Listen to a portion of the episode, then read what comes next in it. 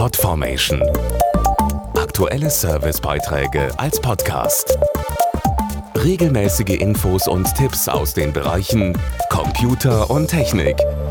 Sicher hatten Sie auch schon so eine E-Mail im Postfach, die Sie dazu aufforderte, Ihre Daten für den Online-Shop oder das Banking zu bestätigen. Ein falscher Klick kann da genügen und schon missbrauchen Kriminelle die Daten, um beispielsweise einzukaufen.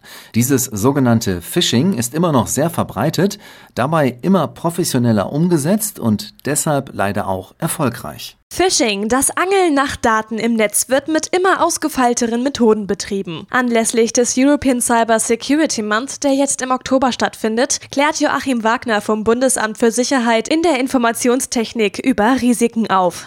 Gut gemachte Phishing-E-Mails sehen leider mittlerweile immer besser aus. Beispielsweise erscheint die Absenderadresse durchaus seriös. Sie kann also von Ihrem Kreditkarteninstitut stammen oder von einem bekannten Online-Shop, auch wenn sie gefälscht ist. Diese E-Mails enthalten oft Links zu gefälschten Webseiten, die Sie dann auffordern, Kundendaten oder Ihr Passwort einzugeben. Der Nutzer wird also auf eine gefälschte Website geleitet, die der Seite eines echten Anbieters täuschend ähnlich sieht. Der Nutzer sollte darauf achten, dass in der Adressleiste ein HTTPS für Secure oder sicher enthalten ist und ein Schlosssymbol angezeigt wird. Das sind gute Hinweise auf gültige Zertifikate für diese Website. Betrüger finden immer neue Maschen, um an Daten heranzukommen. Was kann der Nutzer tun, um sich und seine Daten zu schützen?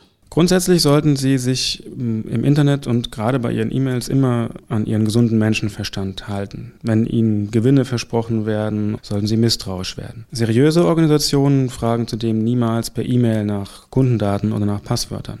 Was besonders wichtig ist, ist, dass Sie Ihr System immer auf dem aktuellsten Stand halten. Das gilt für Software genauso wie für Ihr Betriebssystem. Alle Tipps gibt es auch zum Nachlesen unter www.bsi-für-bürger.de Podformation.de Aktuelle Servicebeiträge als Podcast.